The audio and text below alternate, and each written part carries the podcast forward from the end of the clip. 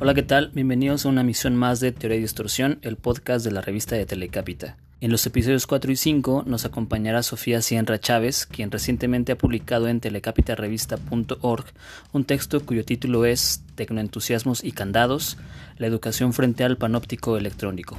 Sofía es productora, docente, investigadora e integrante de la Red de Estudios Visuales Latinoamericanos. Ella realiza el doctorado en Artes de Limba, es maestra en estudios visuales por la OMX y profesora en la Facultad de Artes de la misma institución. Sus campos de interés se centran en el cruce entre estética, política y tecnología, la epistemología del arte y los estudios latinoamericanos. En este primer podcast de dos abordaremos una conversación en torno a los tecnoentusiasmos en el ámbito educativo. Sin más preámbulos, sean bienvenidos. Esto es Teoría y Distorsión.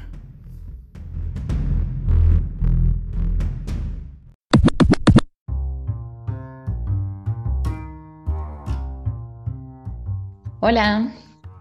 Hola, Sofía. ¿cómo estás? Hola. Muy bien. ¿Quiénes están? César, Cuauhtémoc y Alejandro. Así es. Ah, bueno, mucho gusto. bueno, eh, bueno, primero que nada, agradecer la posibilidad de conversar un rato con ustedes y, bueno, me parecería importante quizás eh, comenzar eh, comentando brevemente un poco de desde dónde estoy escribiendo esto o estoy pensando estas cosas sobre los tecnoentusiasmos y la educación.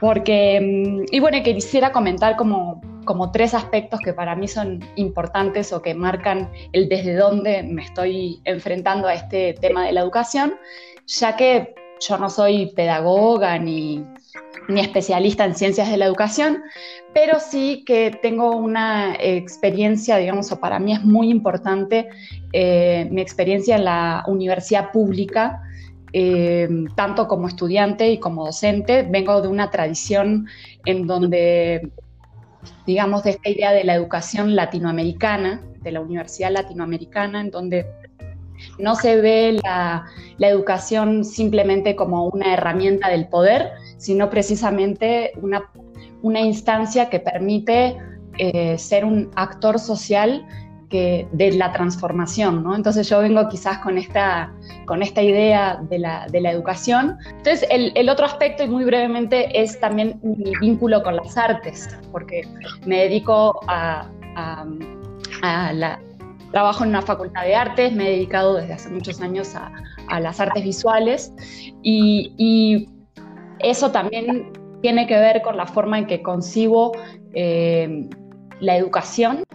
Nos ponemos a pensar eh, las decisiones que toman los artistas sobre lo que ponen en escena, sobre cómo generan el vínculo con los otros, también tiene mucho que ver con las decisiones que, que los profesores nos cuestionamos. Y bueno, y la tercera cosa es mi vínculo con eh, la cultura libre, la cultura hacker, y donde yo siento que más que impartir clases, eh, se trata de compartir saber.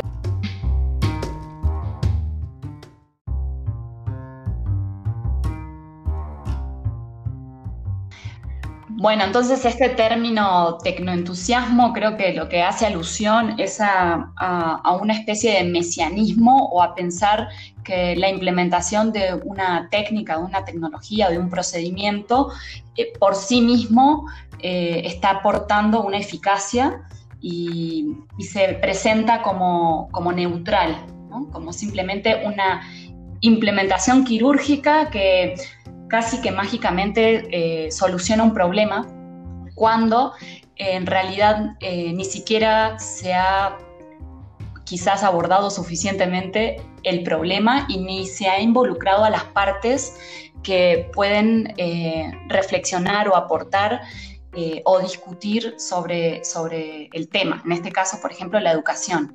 Sea que pensar que porque ahora todo se haga a través de, un ordenador eh, y que existan plataformas para interactuar o para grabar eh, conferencias, etcétera, o que en este caso también la televisión, eh, digamos, se presenta como, como una solución sin rispideces, digamos, ¿no?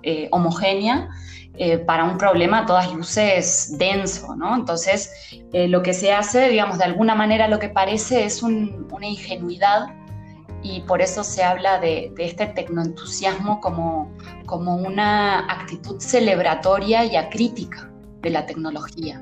No reconocer las dimensiones ideológicas, materiales, culturales, económicas que atraviesan el entramado sociotécnico, sino que pensar eh, a la técnica como un dispositivo aislado. Esa sería como una concepción muy reductiva de la técnica. Entonces, bueno, se ve o parece, parece percibirse una especie de ingenuidad en las propuestas que a veces vienen de la mano de, gobernantes, de empresarios, etcétera, que, prometen, digamos, solucionar un problema a través de, una, de una técnica. Yo pensaba sobre tu texto, Sofía, de entrada, en la imagen que escogiste para, pues, para, para acompañarlo, ¿no? Me interesó la imagen porque hace referencia a la conocida pintura de Magritte, solo que aquí presenta una laptop abierta como si estuviera lista para usarse. Y abajo tiene la leyenda eh, Spy, esto no es una escuela, que me hacía pensar, bueno, y entonces, ¿qué sí es una escuela? ¿Qué es una escuela? Si la escuela está integrada por personas, espacios, pedagogías, programas, gestión, propósitos educativos y políticas que en su conjunto determinan una mirada y métodos para enseñar o proponer algo. Em, entonces, evocando el texto de Cristian Laval, La escuela no es una empresa, me preguntaba, ¿y qué tal que aún empobrecida y digitalizada, aún panoptizada, esa computadora y la red sí son una escuela? ¿no? La conclusión un poco del texto de Laval, a tratar como de pensar la realidad de la escuela contemporánea es, bueno, no solo es una empresa como en los fines laborales que tiene, sino que además eh, se, ha, se, ha, ido convertido en una empresa al ser privatizada. ¿Qué tal que esta, esta pintura, ¿no? la que pones como entrada en tu texto, esto no es una escuela y te hace pensar en lo contrario, esto sí es una escuela y las implicaciones que tiene? Me parece súper interesante eh, lo que has mencionado y, yo lo que pienso en lo que sí es, es que puede, por supuesto, ser una herramienta, una herramienta, pero de por sí la, escuela o la educación no es un artefacto, es un acontecimiento. En la medida que se puedan desplegar acontecimientos, eh, estamos hablando de, que se está generando un proceso de enseñanza-aprendizaje. Entonces, por ejemplo, en México, eh, digamos, ¿por qué no se, no se no, se insistió demasiado en, continuar con, con, la educación en línea, digamos, y se optó por, la televisión, eh, porque efectivamente la infraestructura a nivel país está mucho más extendida. Eh, el aparato y, las emisoras de televisión y de radiofrecuencia, que eh, una realidad que a veces parece muy lejana, sobre todo a quienes residimos en entornos urbanos, y que es la la carencia, digamos, de acceso a Internet en buena parte de la población. Y también entender que básicamente el 90% de quienes acceden a Internet lo hacen a través de datos y que un acceder, por ejemplo, a, sistemas de, streaming consumiría, digamos, muchísimo dinero y que pocos son quienes tienen un acceso Wi-Fi, por ejemplo, eh, o una banda ancha. Entonces, eh, puede que haya aparatos, teléfonos, pero no necesariamente hay una cobertura de Internet. entonces, bueno, me refiero a cómo, eh, digamos, en, vez de esto no es una escuela, poner una laptop podría estar como la televisión, ¿verdad? Si nosotros concebimos a la educación como una serie de informaciones que se deben emitir y transmitir, eh, estamos en una noción muy limitada ¿no? de, conocimiento, de aprendizaje. En cambio, si, pensamos en, una noción que incorpora la, autonomía, la emancipación, el acontecimiento, eh, lo comunitario, entonces la pregunta sería, ok, ¿cuál sería el rol del profesor o la profesora a través de estos contenidos que se puedan emitir a través de la computadora o de la, o de la televisión? ¿Qué va a acontecer con eso? Si solamente se trata de que el estudiante reciba eso, lo retenga y lo repita, y luego el, docente es el que fiscaliza, digamos, eh, que tan bien eh, repite, entonces estamos en, efectivamente en lo que Paulo Freire llamaba el modelo bancario eh, de educación, en donde se trata de, depositar, de dar, de transmitir y que es una noción absolutamente paternalista, ¿no? Como el otro no tiene, le tengo que dar y es asistencialista, que es lo que más o menos parece que se está eh, delineando la política educativa a través, por ejemplo, de las televisoras, ¿no? como de, dar, de asistir. Y, el, asunto sería, en, un modelo pedagógico de la emancipación, entender que, el sujeto tiene agencia, que el sujeto eh, tiene la capacidad de ser parte y de, situarse frente a eso que se le da como, saber o como verdad. Entonces, ahí lo interesante sería ver, ok, ya sea con la, televisión o con, o con el ordenador, eh, ¿cuál es la labor del docente? Preguntaría yo.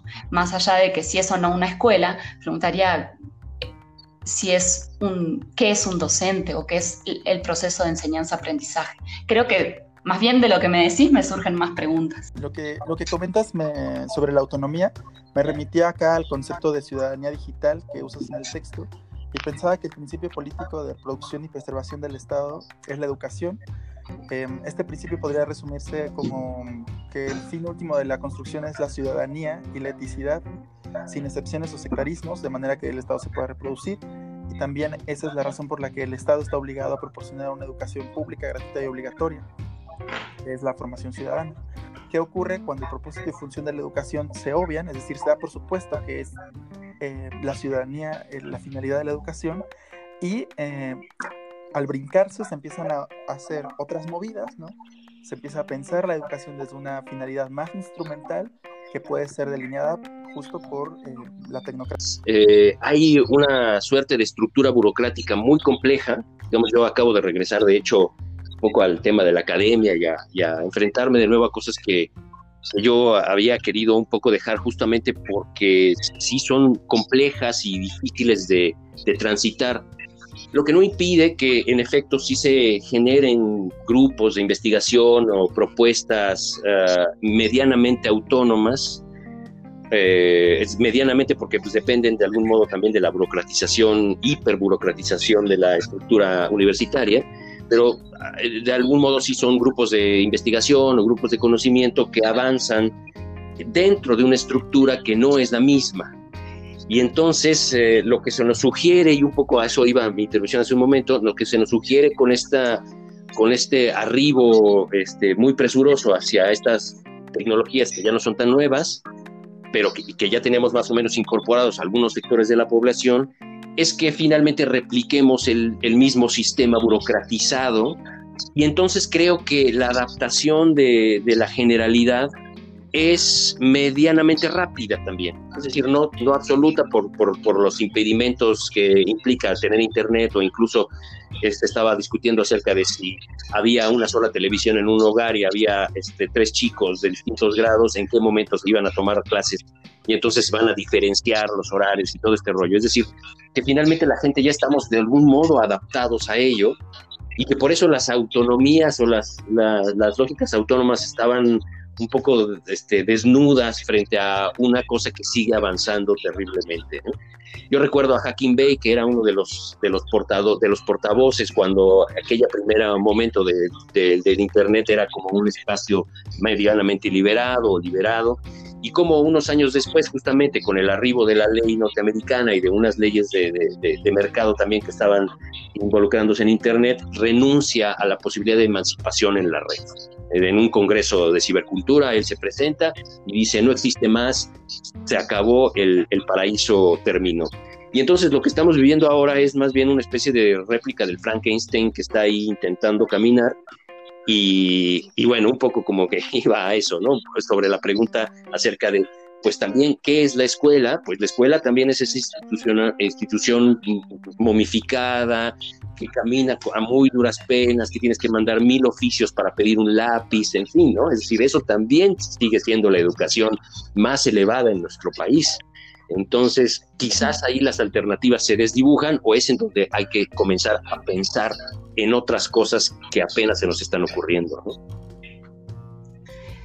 Sí, bueno, creo que es eh, un tema, incluso quizás en México yo desconozco muchísimas cosas, ¿no? Yo, bueno, llevo como unos eh, ocho años acá en México, eh, por si no lo dije, me, soy de Uruguay y, bueno, en Uruguay existe una, tradición de lo público muy importante. Eh, lo público, digamos que es lo que, lo que predomina. Eh, se han evitado los tratados de libre comercio como, con Estados Unidos, eh, la principal compañía telefónica es estatal, la principal universidad es estatal. digamos que hay un, realmente una una valoración muy importante de lo público, incluso de la televisión pública, por ejemplo.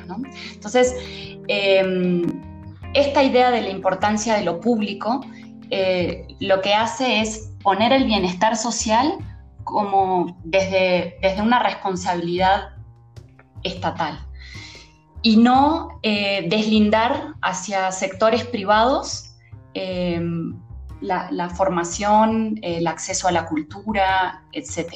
Entonces, este, esta idea de la importancia de lo público es lo que a mí me hace ser también muy defensora de, lo público porque es un espacio de transformación y un espacio de contrapeso ante los discursos hegemónicos. Entonces, eh, creo que lo que quizás eh, sucede o a veces vemos con tristeza en México es que parece que, que las personas no, parece que se resignan ante, ante este como especie de, monstruo de las instituciones que, que son anquilosa, que se anquilosan y que parecen como arrastrar todo, toda una serie de, de, vicios. Yo creo firmemente en lo público y en que hay personas, docentes, estudiantes, hay cosas maravillosas que suceden.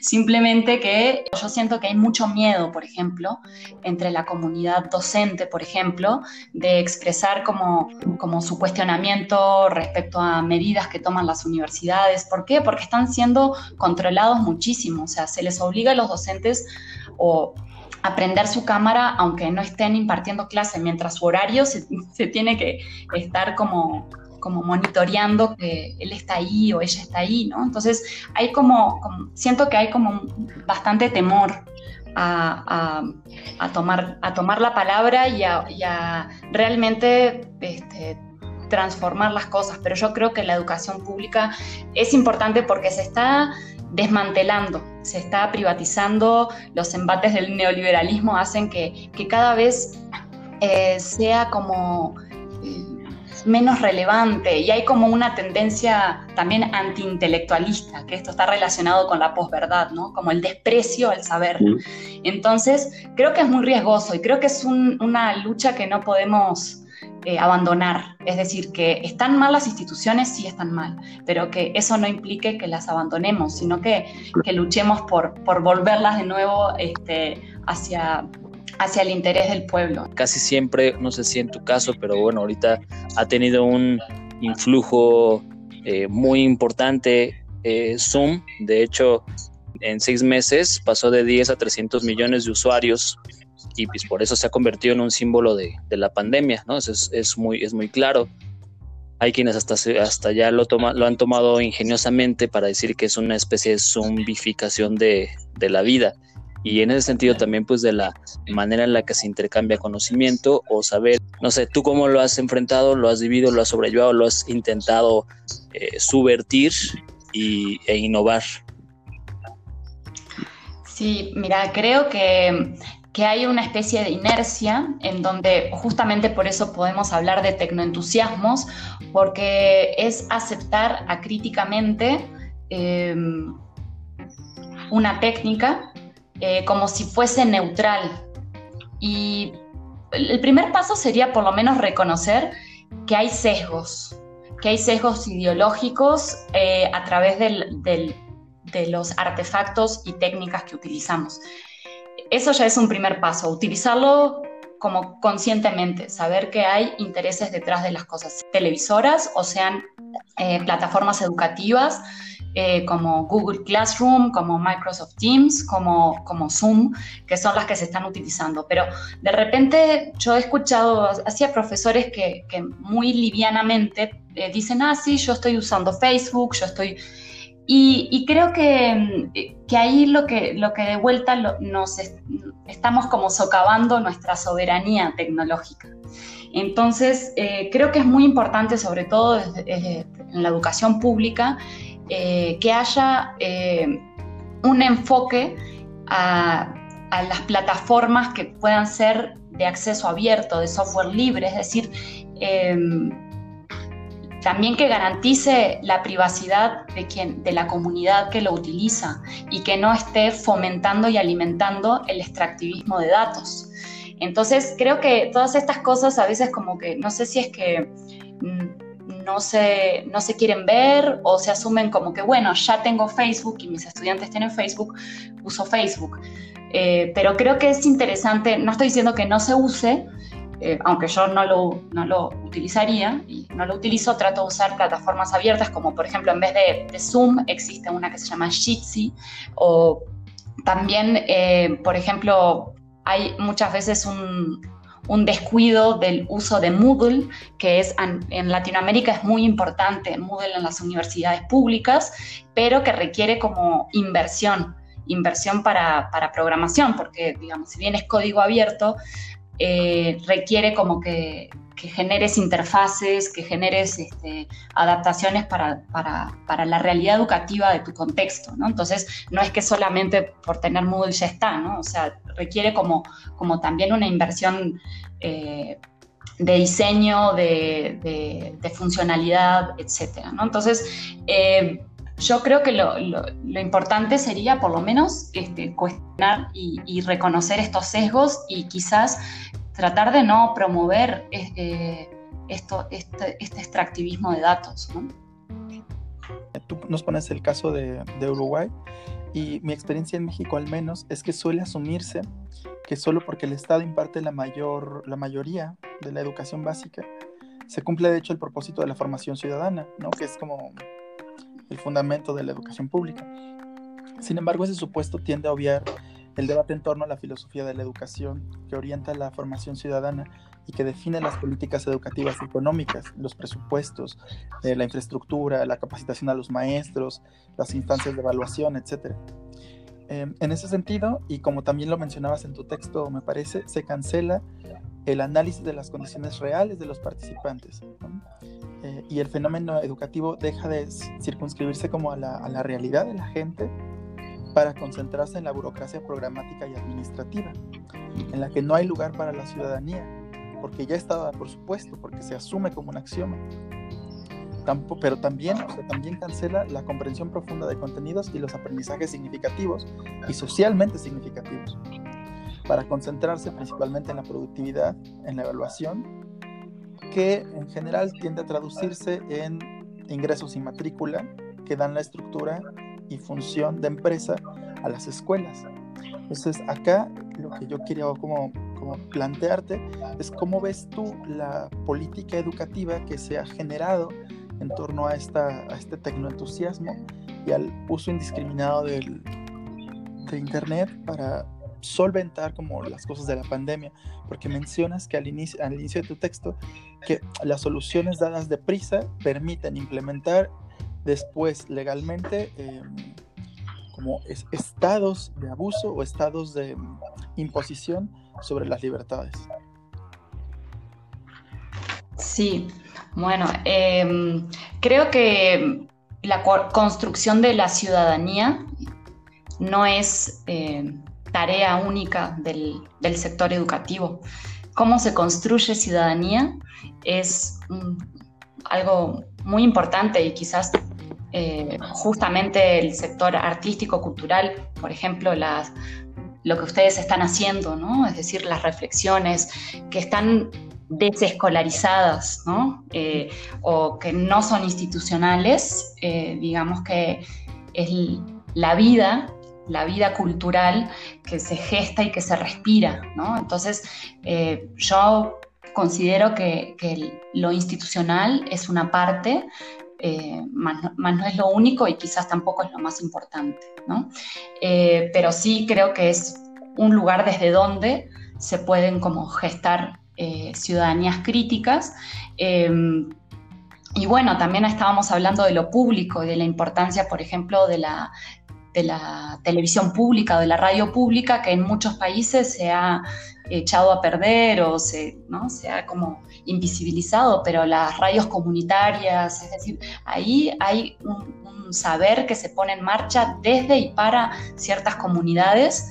Eh, que, creo que, que, es hacia donde tendríamos que mirar, ¿no? hacia ese tipo de prácticas de cómo se involucran los contextos y las distintas realidades y no pretender homogeneizar, que es lo que más o menos parece que se está intentando, con una emisión única hacia todo un país tan diverso que, lo que está haciendo es como, parecería como eh, emitir un único discurso basado como en, una verdad eh, que tiende a ser homogenizador. O sea, ahí lo importante sería ver y yo creo que ahí la labor del docente es cómo problematiza esos contenidos que parecen ser unívocos, que parecen ser unilaterales, que se emiten y que nosotros recibimos, cómo eh, cada uno, los niños, las niñas, los profesores, podemos problematizar eso. A partir de ahí, detonar reflexiones y cómo eso se contrasta con, lo que estoy viviendo en mi barrio o en mi casa. Entonces, yo creo que, es importante romper con esa homogenización que a veces se pretende desde el discurso del saber. Pues regresar a, a, a Hacking Bay, que a mí siempre me interesó mucho su pensamiento, justamente por su renuncia en el primer tecnoentusiasmo que era mucho más proactivo y mucho más creativo y entonces surgían los netartistas en los noventas y una serie de piezas empezaron a moverse y entonces los hackers salían ahí y él llega como a decir yo ya no le entro, Pero pensaba en este, en esta otro concepto suyo que son las zonas temporalmente autónomas o las zonas temporales autónomas, en que siempre estuvieron como o que a mí siempre me pareció que estuvieron coqueteando con, la cultura, llamémosle hegemónica, o con las líneas justamente eh, eh, como de una tendencia única o centralista en la educación o en la, o, en la experiencia de la cultura. ¿no? las zonas temporalmente autónomas era, tú puedes gestar en cualquier momento y en cualquier lugar y en cualquier eh, situación una, una pequeña fiesta o una pequeña, y llamaba también terrorismo poético a, a, esa, a ese impulso tomar un, hacer fiestas en cajeros automáticos, este, eh, hacer tocadas en, cualquier parte del metro, en fin, lo que tú quieras, siempre y cuando se genere una pequeña zona temporalmente autónoma que tenga su propia organización inmediata y que después evidentemente va, a desaparecer. Entonces esto incluso tiende a un cierto romanticismo de, lo, de la otredad o de la autonomía este, conseguida un poco de manera ingenua, pero la idea era también construir este, zonas eh, que, fueran permanentemente autónomas para que eso registrara nuevas maneras de concebir mm, pequeños estados o pequeñas organizaciones, en donde puede, puede verse o puede presentirse, sería la cuestión o la pregunta, puede presentirse estas posibilidades en la red es decir, generar estos espacios en donde, más allá de si nos estamos educando, en dónde podría vislumbrarse, quizás con el uso de estas plataformas libres, pero en dónde más, porque finalmente estas plataformas siguen planteando el mismo tipo de, enfrentamiento al público. 500 o 5 o 20 pantallitas, todos conectados y todos poniendo la misma cara y ya, ¿no? Es que, bueno, me resulta interesante, también a mí me, gusta o me interesa muchísimo el pensamiento de Hacking Bay y, creo que de lo que se trata quizás no es tanto de un lugar, sino de un acontecimiento, es decir, propiciar, y creo que en ese sentido también las zonas temporalmente autónomas son acontecimientos, y, por eso lo podríamos pensar como, como, un, como un acontecimiento, como una experiencia estética, que, que yo digo que el aprendizaje es una experiencia estética, es decir, a mí me gusta llamarlo disonancia cognitiva, un proceso de extrañamiento frente a lo que se nos es dado. Y eso puede suceder en cualquier lugar, y en cualquier momento, pero tiene que suceder con otros y otras.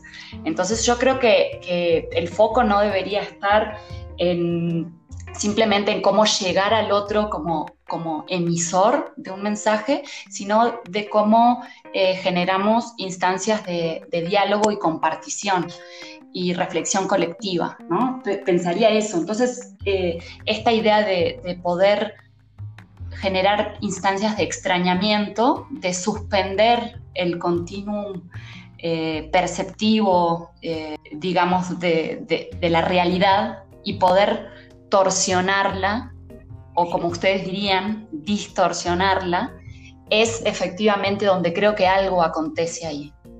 Donde algo acontece que nos permite eh, expandir nuestro pensamiento, que nos permite cuestionar lo que hemos dado por sabido y creo que de eso se trata. Entonces, al, digamos, sería como oponer un, un modelo un modelo bancario como el que llama Paulo Freire de, emisor y de, asistencialismo a un modelo problematizador y a un modelo de la emancipación basado en la comunidad y en lo que en cómo uno mismo puede comprender dónde está y comprenderse junto con otros. Entonces creo que el, desafío es ese, cómo, cómo generamos estas instancias eh, con otros y otras no sé dónde eso pueda suceder. Capaz que puede suceder también en Zoom, pero creo que lo importante ahí es, si vamos a utilizar estas plataformas, eh, comprender que hay también ciertos sesgos ideológicos y de funcionamiento en eso.